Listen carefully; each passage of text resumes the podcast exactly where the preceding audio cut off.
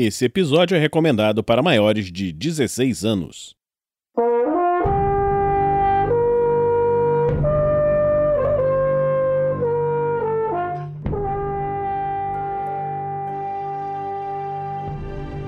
Crônicas Ressonantes. Episódio de hoje. Encruzilhadas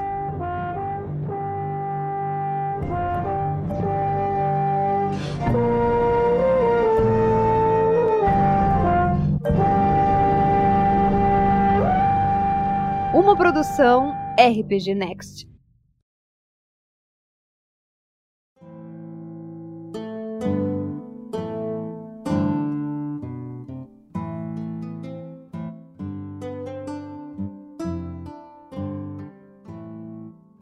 Olá pessoal, aqui é o Pedro Quitete, passando para um aviso rápido. Este conto narrado faz parte de uma série chamada Crônicas Ressonantes, que se originam em uma campanha jogada como recompensa dos apoiadores do projeto.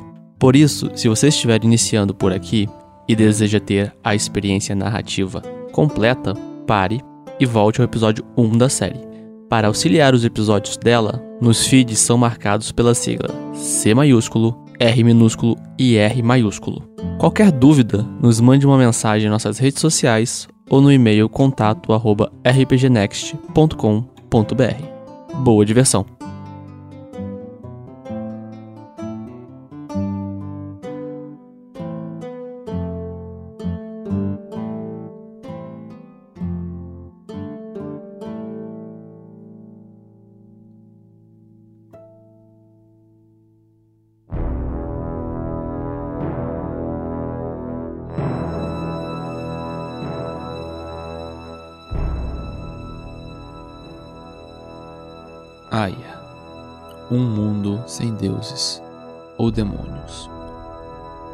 Marés do tempo começam a rugir e os destinos dos agitadores se cruzam. Nos pés das montanhas uivantes, um grupo reencontra um desafeto que roubara deles um poderoso artefato. Eles atravessaram um caminho perigoso, onde quase todos tombaram. Porém, se mantiveram em busca daquele que, possuindo o corpo da própria filha, trouxe destruição e morte a uma vila inteira. Já na Ilha Negra, local onde um antigo inimigo dos Lords se encontra, outro grupo enfrenta uma luta desesperada. Após firmarem aliança com as pequenas criaturas que lhes ajudaram e encontrarem um poderoso artefato, sua tentativa de resgate está em risco. Artefatos antigos que compartilham uma mesma história. Dois grupos, longe um do outro, cujo destino pode se cruzar.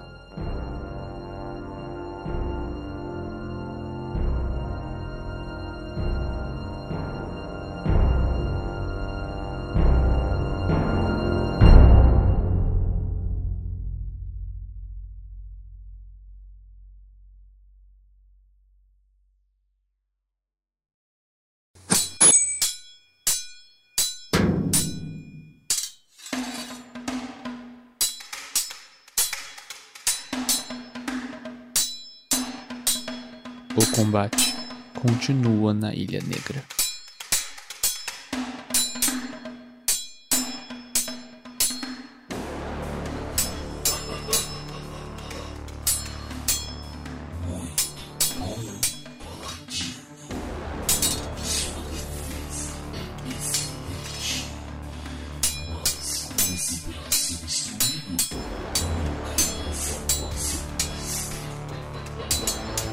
Maldito, você vai cair. Droga de tentáculos escrotos.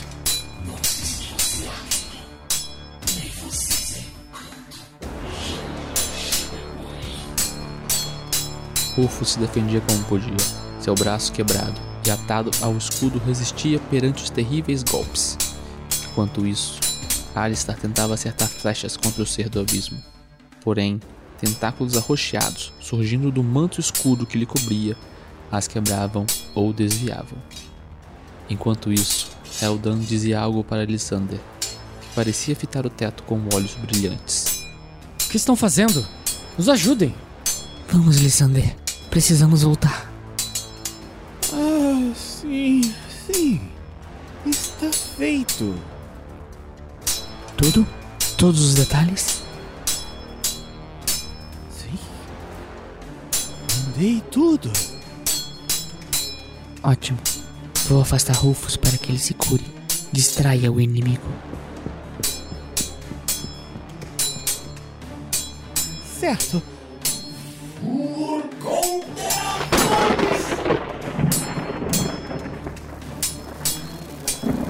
Tudo ocorreu no mesmo momento.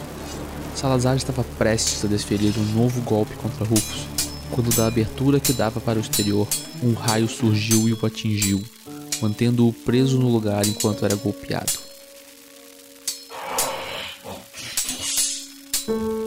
O mago fazia gestos com uma mão enquanto com a outra esmagava o que parecia ser um tipo de graveto coberto por entalhes. Eldan invocava suas asas de luz para se mover em velocidade e com esforço tirar o paladino para um local mais seguro, onde poderia se recuperar, enquanto Alistair aproveitou para cravar duas flechas no que seria o rosto do inimigo. Engole essas, babaca!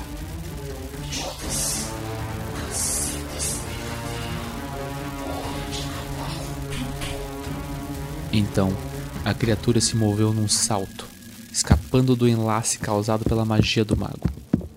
Correu sobre Alistair e com um de seus braços, Lâmina, o atingiu com força, prendendo-o contra a parede. Não.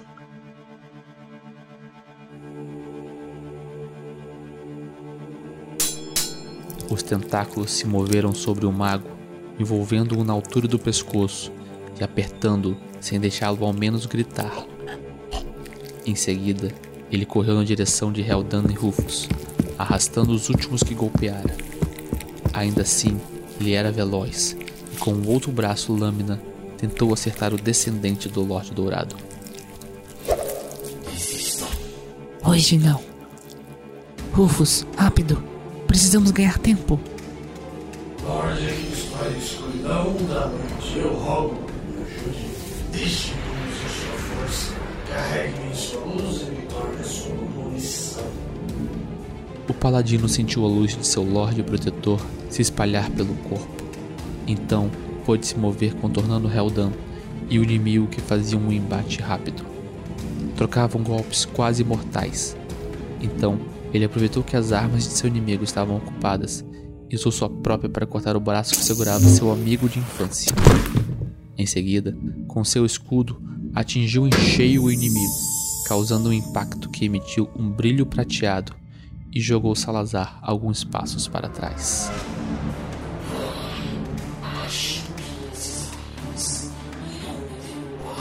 Cria do abismo escrota. Vou te destruir por completo.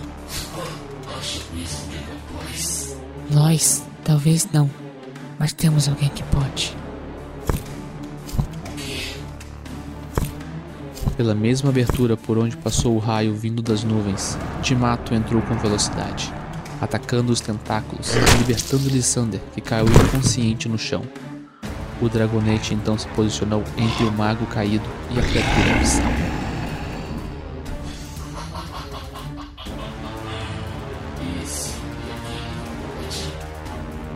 Não.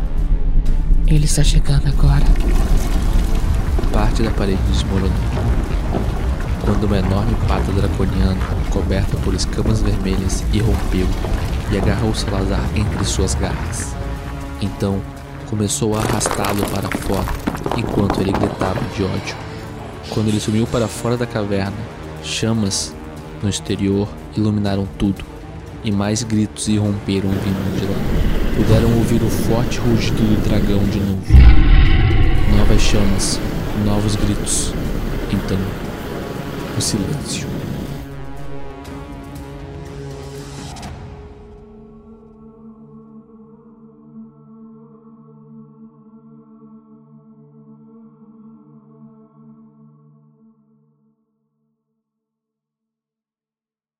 Por um momento, Rufus e Heldan se entreolharam.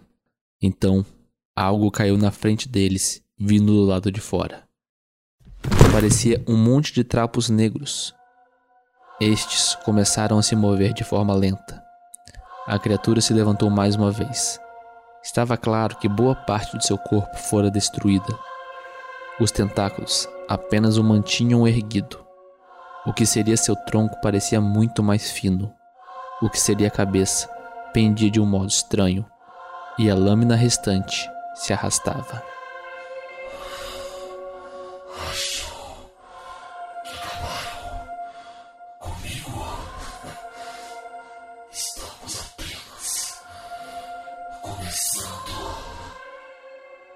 Não, para você acabou. Rufus soltou toda sua raiva e cortou o inimigo de cima a baixo. Após sua lâmina correr por toda a extensão do que restava de Salazar, um vento frio se espalhou. A escuridão se expandiu, quase extinguindo as chamas do braseiro. Então, onde antes estava o inimigo, estavam apenas trapos negros imóveis.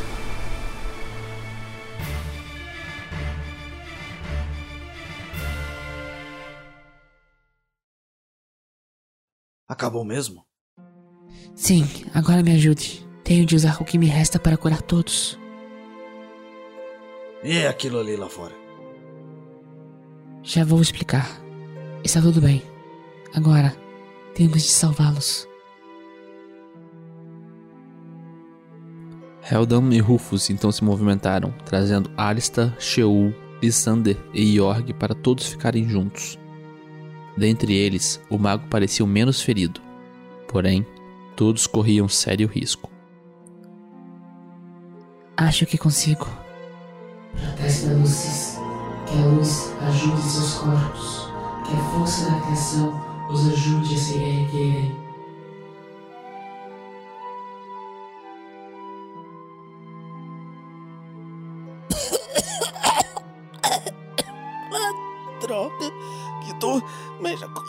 Falar pelo menos. Obrigado. Principalmente a você, Timato. Ei, Heldan! E o Alistair? E Jorg? Seus ferimentos são mais fundos, mas irão ficar bem. Apenas precisam de repouso agora. Veja, as feridas fecharam. Ainda assim, a arcana vai ajudar, mas nada supera um bom descanso para uma cura completa. O mesmo vale para você e seu braço. Certo, mas isso ainda não explica aquele dragão vermelho enorme. Aquele era Yejiao. Lá fora explico tudo. Agora me ajudem a carregá-los. Acho que conseguimos descer pela rachadura na parede e não precisamos passar por aqueles túneis estranhos de novo.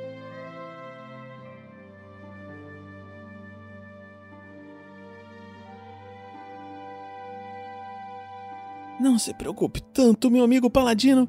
As coisas vão melhorar.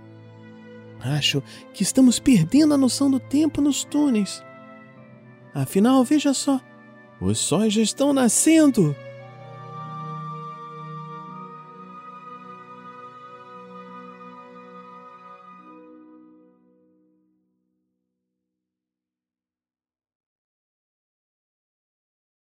Enquanto isso, no sopé das montanhas uivantes,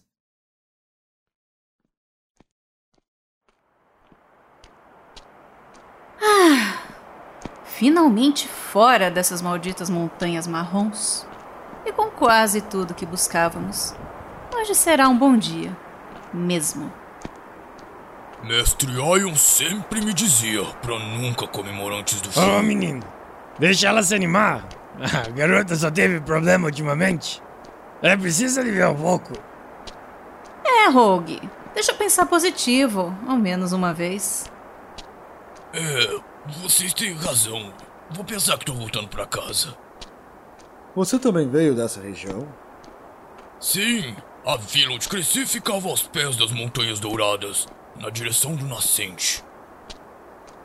Compreendo, eu venho do Poente para lá. Era um vale próximo à costa e às terras dos falcões. É, estamos todos longe de nossas origens. essa conversa de origens podia mudar, não é? Vamos revisar o plano? Que tal? Claro, claro. Uma ideia boa. Então, vamos lá. Nossa amiga silenciosa aqui planejava se encontrar com um bruxo que possuiu a menina no entreposto e o tal contato do Tempo Dourado. E se não fosse aqueles bandidos da estrada, teria conseguido. Os tolos acabaram nos ajudando, apesar de Cassandra ter pego um pouco pesado para soltar a língua deles. É, não tenho arrependimento. Eles certamente já fizeram muito pior com pessoas inocentes. Bom, de qualquer forma, vamos até a taverna da vila. Devemos chegar ao fim do dia e iremos deixá-la na taverna como se nada houvesse ocorrido. Isso. Quando o Strume chegar pensando que seguiria viagem com o artefato, pegamos ele de surpresa. Depois é só eu fazer a magia para tirar ele da minha prima à força. Simples e efetivo. Como todo bom plano. Não vai dar certo. Ele saberá. Olha só, ela fala sem nenhum incentivo. Vocês não entendem. Eu falei o meu plano por gratidão terem me salvado. Newgate já não é mais o mesmo. Nem sei se ainda é um homem. Insisto, imploro. Levem-me para Alstaru. O sacerdote dourado é o único que pode ajudar. Ah, sim, claro que faremos isso. Afinal, o sacrifício do meu povo na fogueira nem foi em nome do Lorde Protetor desse sacerdote. Claro que vamos te levar até ele. Você não entende, Cassandra. O nome de meu senhor foi usado em vão. Esqueça, Mirna. Não vamos te dar essa brecha. Já basta nossa garantia de sua segurança e liberdade após capturarmos aquele amaldiçoado.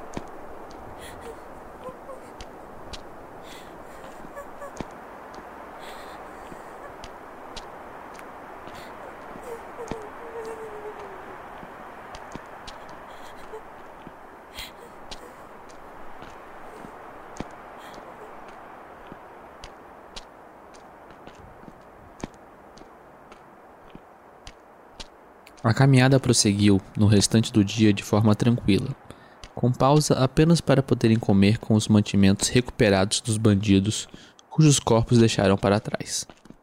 O grupo trocava palavras amenas enquanto a clériga dourada apenas chorava baixinho num silêncio derrotado. No fim de tarde, quando os sóis se desciam e as lágrimas de Mirna haviam secado, eles alcançaram o entreposto que lembrava uma vila cercada por uma cerca de madeiras grossas, cujo portão ficava após uma pequena ponte, também feita de tábuas. Alto! Quem vem lá? Eu sou Rogue Aikido, do Templo de Jade. Estou retornando da minha missão no Mar Doce. E todos que estão comigo aqui são meus companheiros. Preciso ver seu símbolo sagrado. Claro, aqui está. Tudo certo. Desculpe a desconfiança, companheiro. Já tivemos alguns bandidos tentando nos enganar. Sem problema. O senhor está fazendo apenas seu dever. Inclusive, cruzei com alguns no caminho para cá. Ah, deixa eu aproveitar. Preciso relatar o templo de Jade da missão, onde consigo um corvo falante. Procure pelo Gustav. Ele é o responsável de Jade. Fica naquela cabana com o símbolo da árvore. Seguindo reto, vocês chegam na taverna e estalagem é meio caminho. Seus amigos poderão descansar lá. Opa! Não vejo a hora de ter uma bebida boa aí. Tira a poeira das montanhas embaixo das botas. Não esqueça que temos um trabalho a fazer. A gente não tá passeando. Sei disso, ai. Mas preparo pra isso seria um bom começo, não acha? Uma bebida boa pra molhar a garganta, não é? É, talvez uma bebida ajude. É, vamos então, eu irei transmitir minha mensagem e já os encontro. Será o tempo certo. E não se esqueçam de nossa amiga silenciosa, hein? Ela está bem? Parece ferida. Está sim, apenas passou por problemas com bandidos, como os que falou e caiu do cavalo. Ó, oh, entendi. Entrem, então.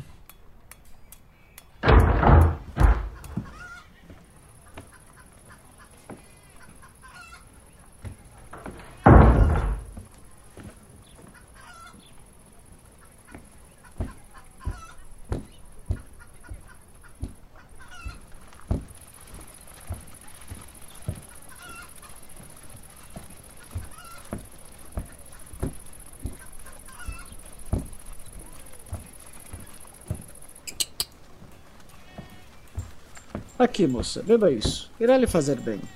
Essas terras são muito férteis. Deu para fazer um bom revitalizador com as ervas que peguei. Você quer me ajudar? E por que não o faria? Apesar de que meus amigos disseram, sinto que você tem agido por medo durante tempo demais. Pelo menos é o que compreendi de suas lágrimas. Ei, Manveru, vê se não dá algo bom demais. Senão ela pode pensar em tentar escapar e estragar nosso plano. Não se preocupe. Ela apenas sentirá menos as feridas e talvez seu pesar. Sei. Estou de olho em você, clériga. Sim, eu sei.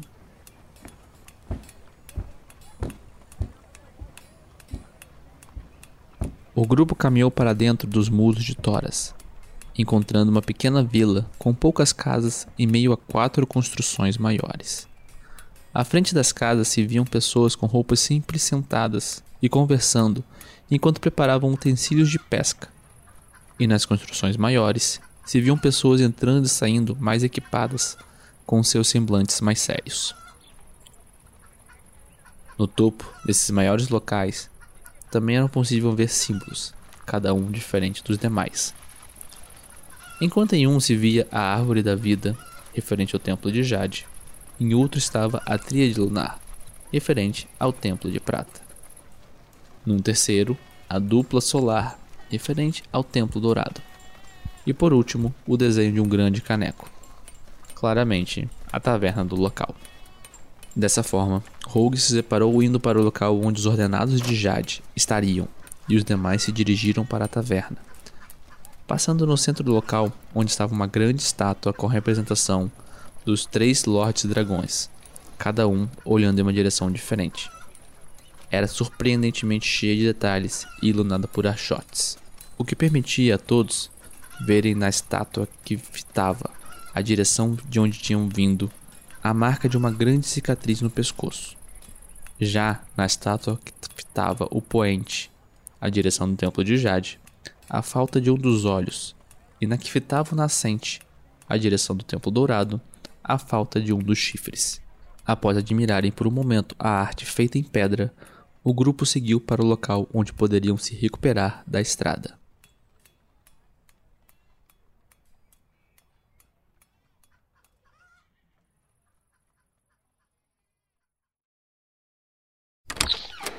Ah, viajantes, que bom! Sempre me alegro em ver caras novas por aqui. Mesa para quatro. Nós é que ficamos felizes de poder ter um momento para tomar algo. Na verdade, somos cinco, meu amigo. Temos mais um colega vindo aí. Claro, claro. Sintam-se à vontade. Podem escolher onde ficarão que eu levarei nosso melhor hidromel. Gostei do lugar. Espaçoso. O atendimento é excelente, viu? Claro que ele vai ser atencioso. Só estamos nós aqui. Era para ser tão silencioso assim? Não. Parece Se estranho. abaixem!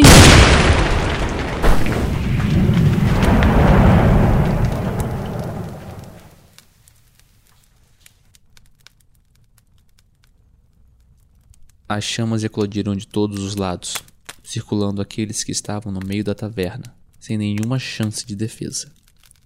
Das casas que formavam a vila, várias pessoas saíam assustadas, e logo em frente à tamanha destruição, uma mulher jovem e ruiva ria por seu plano ter dado certo. Tolinhos. Acharam mesmo que iriam me emboscar? Agora são apenas lenha. O que significa isso? Quem é você? Ora, meu caro soldadinho, eu sou aquele que anuncia a virada das marés. Aquele que vai fazer o mundo inteiro começar a ressoar junto em pânico. Já isso aqui atrás é apenas o meu primeiro ato. Leonie, Arahon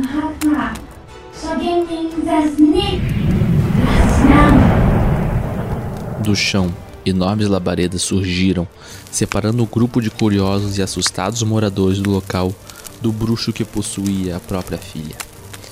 Ele se preparava para dar as costas daquilo e recolher seu prêmio, quando no último instante alguém bravamente saltou pela última abertura possível, já com a lâmina de sua espada emitindo um forte brilho esverdeado. Não tão rápido, maldito! Ora, ora, que surpresa! Achei que estava junto de seus amiguinhos. Achou errado, agora se prepare! Ah, você vai me enfrentar sozinho, Paladino? Ah! Ah! O que? Não estou sozinho! O paladino avançou com fúria sobre seu inimigo que com agilidade desviava dos golpes. E para sua surpresa, via o grupo emergir da taverna destruída. À frente dele, Cassandra murmurava algo para si mesmo, enquanto um tipo de energia azul começava a brilhar em suas mãos. Já Salur carregava uma desacordada e muito ferida Mirna em seus ombros, enquanto Manveru atirava flechas, atrapalhando o bruxo e fazendo-o levar alguns golpes. Ah, ah, como isso é possível? Ah, Ha! Sua ex-amiga aqui nos protegeu. Agora você me irritou, vai ver uma coisa. não pare! O montanhês tocava sua flauta e parecia que o bruxo sentia uma enorme dor, pois caiu de joelhos segurando a cabeça. Seus ouvidos, sangue parecia escorrer. Rogue aproveitou e o segurou pelo pescoço, lhe imobilizando. Peguei ele! Vamos, Cassandra, termina logo isso! Ah, falta um pouco! Ei, Paladino, sabia que sangue é um potente item arcano? Estamos Então?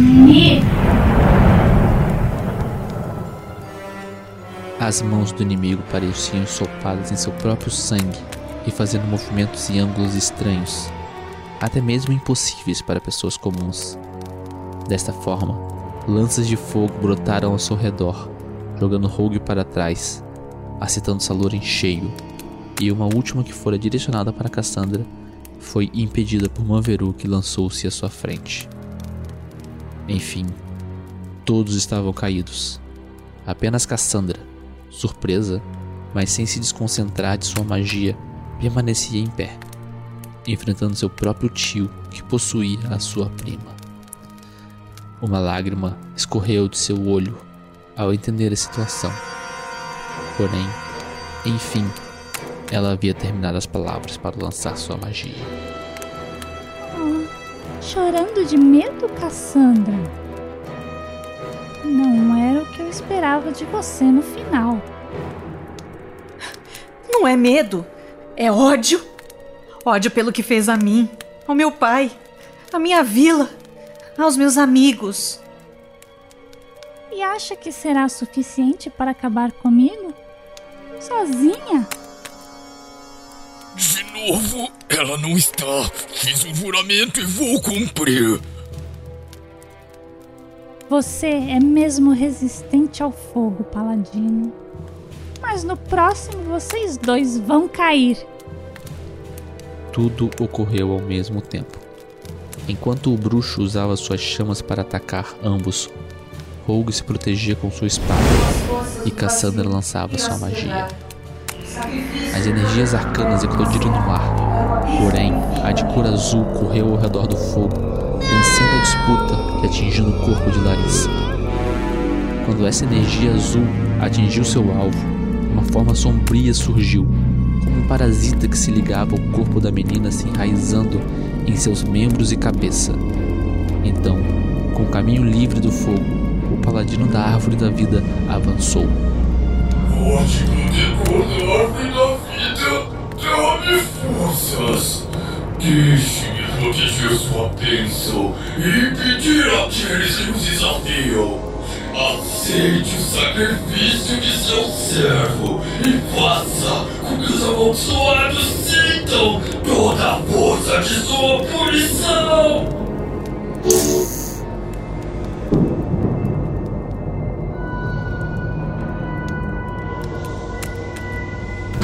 Hong. Muito bem, sobrinha. Conseguiu separar-me de sua prima.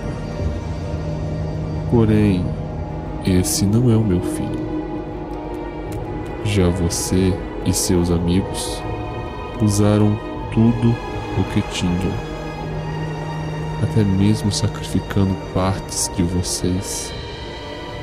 Então, agora, diga-me, valeu a pena? Se eu a tiver salvo, com certeza. Com essas palavras, a mestiça desaba no chão, exausta, após usar parte de sua própria energia vital para conseguir reunir força o suficiente para uma magia que nunca antes havia usado. Rogue também estava desacordado, após as chamas e concentrar toda sua energia no último golpe. Manveru, Salur, Mirna e também Larissa, todos feridos e sem consciência. As chamas que os separavam do resto da vila se apagam e o povo começa a se aproximar para ver o que realmente aconteceu ali. Sem saber dos detalhes, ajudam a todos enquanto no céu noturno, com nuvens escondendo as estrelas, uma sombra se esgueira para longe.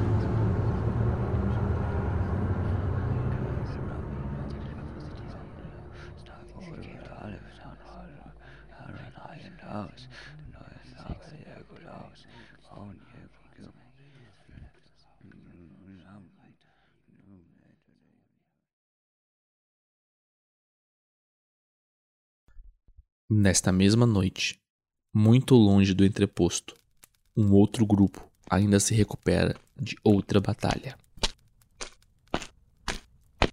Como eles estão?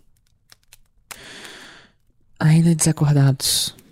Acho que só vão se levantar amanhã. Não se preocupe, Rufus. O Obscuro e Alistair são fortes e Luana apenas está desidratada. Um dia de descanso é mesmo pouco para o que passamos. Viu? Timato concorda comigo. É, eu sei. Na verdade, bem, estou mais preocupado com o garoto. Ele está sentado sozinho lá longe o dia inteiro, sem dizer uma palavra sequer. É verdade. Acho que acabei pedindo demais dele. Ele pode ser mais velho que todos nós juntos, mas sua mente ainda é jovem e inocente perante os horrores do mundo. Rufus olhou ao redor do acampamento que haviam improvisado. Antes, o que era uma tranquila vila dos Kobjahal, agora era a cena de um massacre. Por mais que tenham se esforçado em arrumar os destroços que foram as cabanas e reunir os pedaços de corpos dos pequenos seres, a visão ainda era grotesca pelas inúmeras manchas de sangue que se destacavam de um modo estranho naquelas rochas negras que formavam a ilha.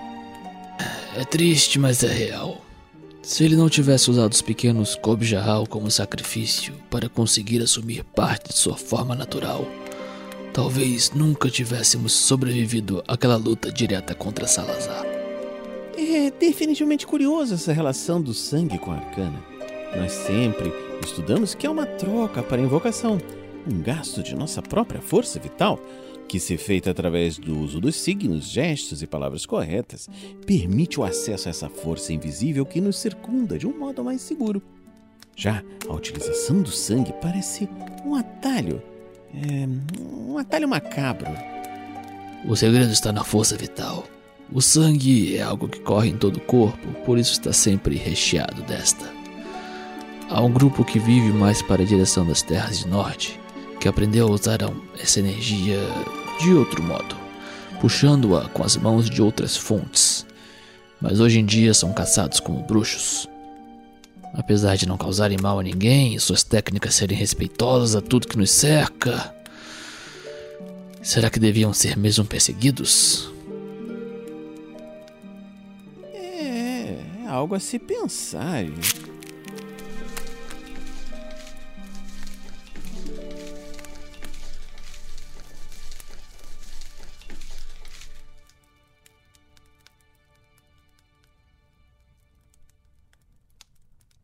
Ei, elfo, você está bem? Falou tão pouco até agora.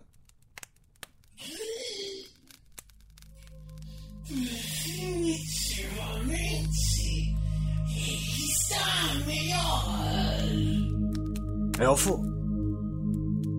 Vamos terminar o que começamos mais cedo. Merda! É Salazar! De trás de Lissander, a cabeça de Timato se ergueu. De seu corpo coberto de escamas, surgiam várias estacas negras que se fincaram nas costas do mago. Dessas feridas, muito sangue escorria. Era como se um parasita enorme tomasse conta de ambos, para os prenderem em um único corpo hediondo. Então, os olhos de ambos se tornaram negros, com um forte brilho avermelhado em seu centro. As asas que antes eram de Timato se expandiram tirando a criatura do chão, e suas mãos logo se contorceram. O osso rasgou carne e pele para se fundir e formar lâminas enquanto ele gargalhava.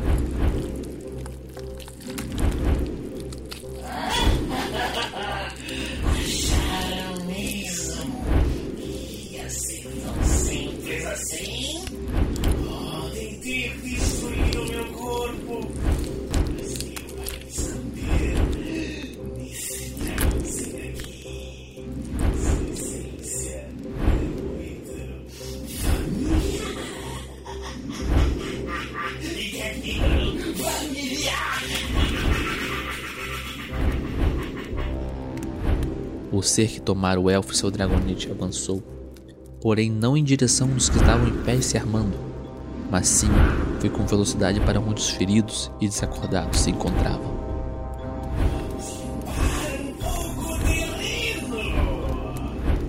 Não! Apesar da pressa do grupo, o inimigo alado era veloz e antes que pudessem alcançá-lo, ele fez dois golpes rápidos e secos. Para o desespero, principalmente de Rufus, viram as cabeças de Arista e Sheol rolarem para longe de seus corpos.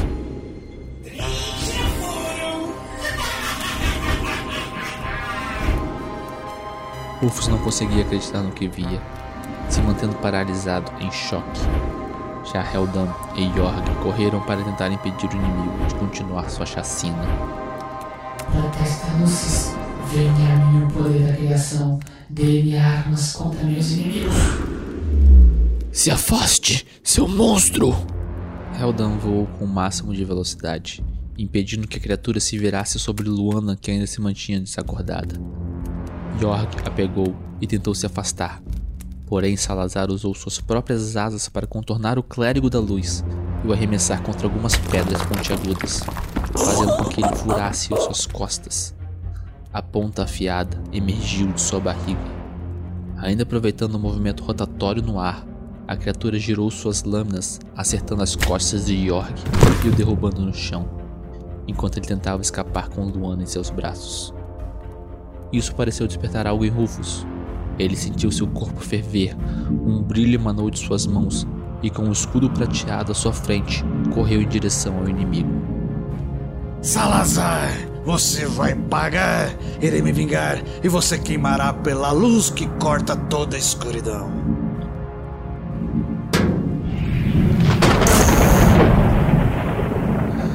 O paladino prateado usou seu escudo e, com um grande impacto, arremessou Salazar contra as pedras, fazendo-as racharem. A luz que surgira em seus membros e que cobriu seu escudo foi apagando. Rufus sentia-se tonto, fazendo um enorme esforço para se manter de pé. Porém, para seu terror, o inimigo se ergueu novamente, arrastando uns braços que se partiram em vários pontos, e os restos que fora de mato esmagado em suas costas.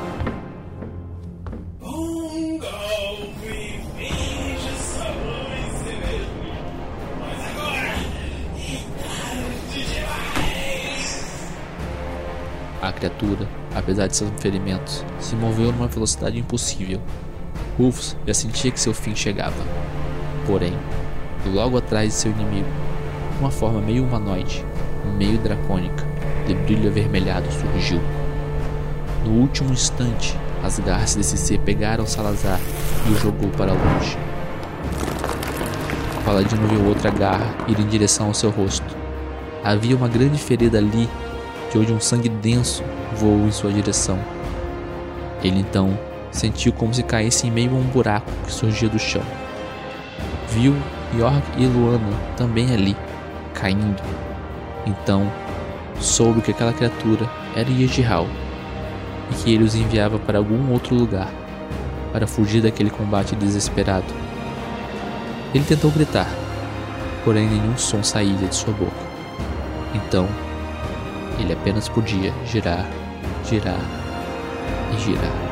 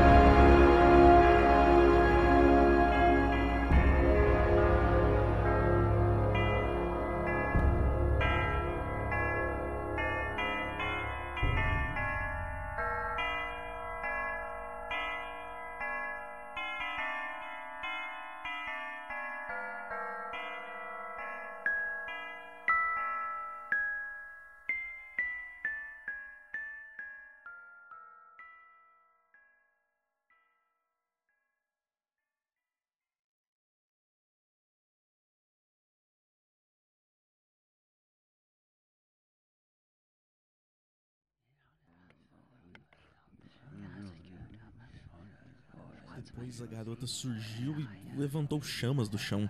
Claro sinal de bruxaria, meu senhor. Depois o paladino de Jade saltou em meio às chamas, e só quando tudo acabou que conseguimos ver todos eles caídos. Enfim, foi isso. Enquanto homens e mulheres dos templos de prata, jade e ouro recolhiam os destroços e deixavam os sobreviventes desacordados em macas onde eram tratados, o guarda do portão caminhava ao lado de um recém-chegado. Ele era um homem loiro, alto, trajando vestes com traços prateados e que ostentava o símbolo de uma espada trespassando uma lua crescente em seu peito. Perdão por perguntar de novo, senhor, mas a qual ordem pertence? Somos os Inquisidores, meu bom rapaz. Ah, sim, me desculpe, é que não conhecia a insígnia. É nova? O homem tinha um sorriso frio e ficava mexendo em um cordão de contas preso em sua mão direita. A mais nova ordem no Templo de Prata. Irei levar todos como os meus prisioneiros. Serão devidamente interrogados. Até o paladino? Todos. São seguidores do ser abissal que se denomina Senhor da Meia-Noite e seu lacaio Aiol Caído. Arrume tudo e não se preocupe. Eu irei descobrir a verdade.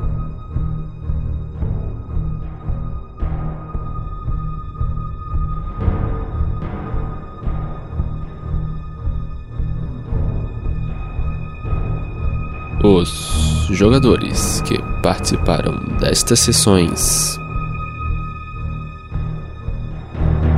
Carlos Eduardo Medeiros, Charles Ferreira, Fábio Palamete, Saulo Schmidt, Thales Denrico Castro, Tiago Araújo, Carlos Eduardo Dal Bosco, Jorge Bezerra, Lisbino Carmo.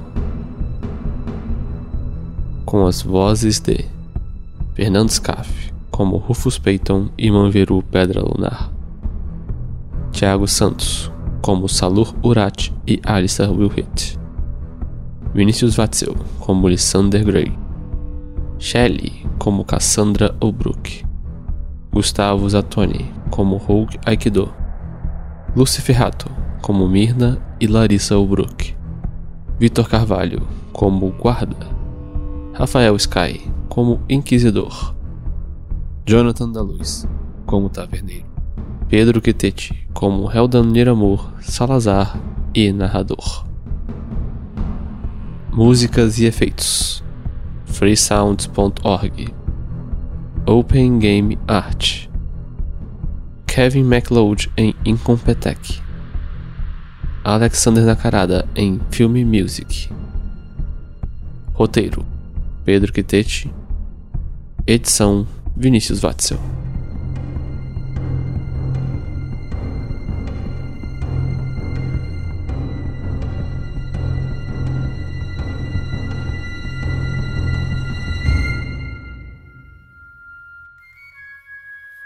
Uma produção RPG Next.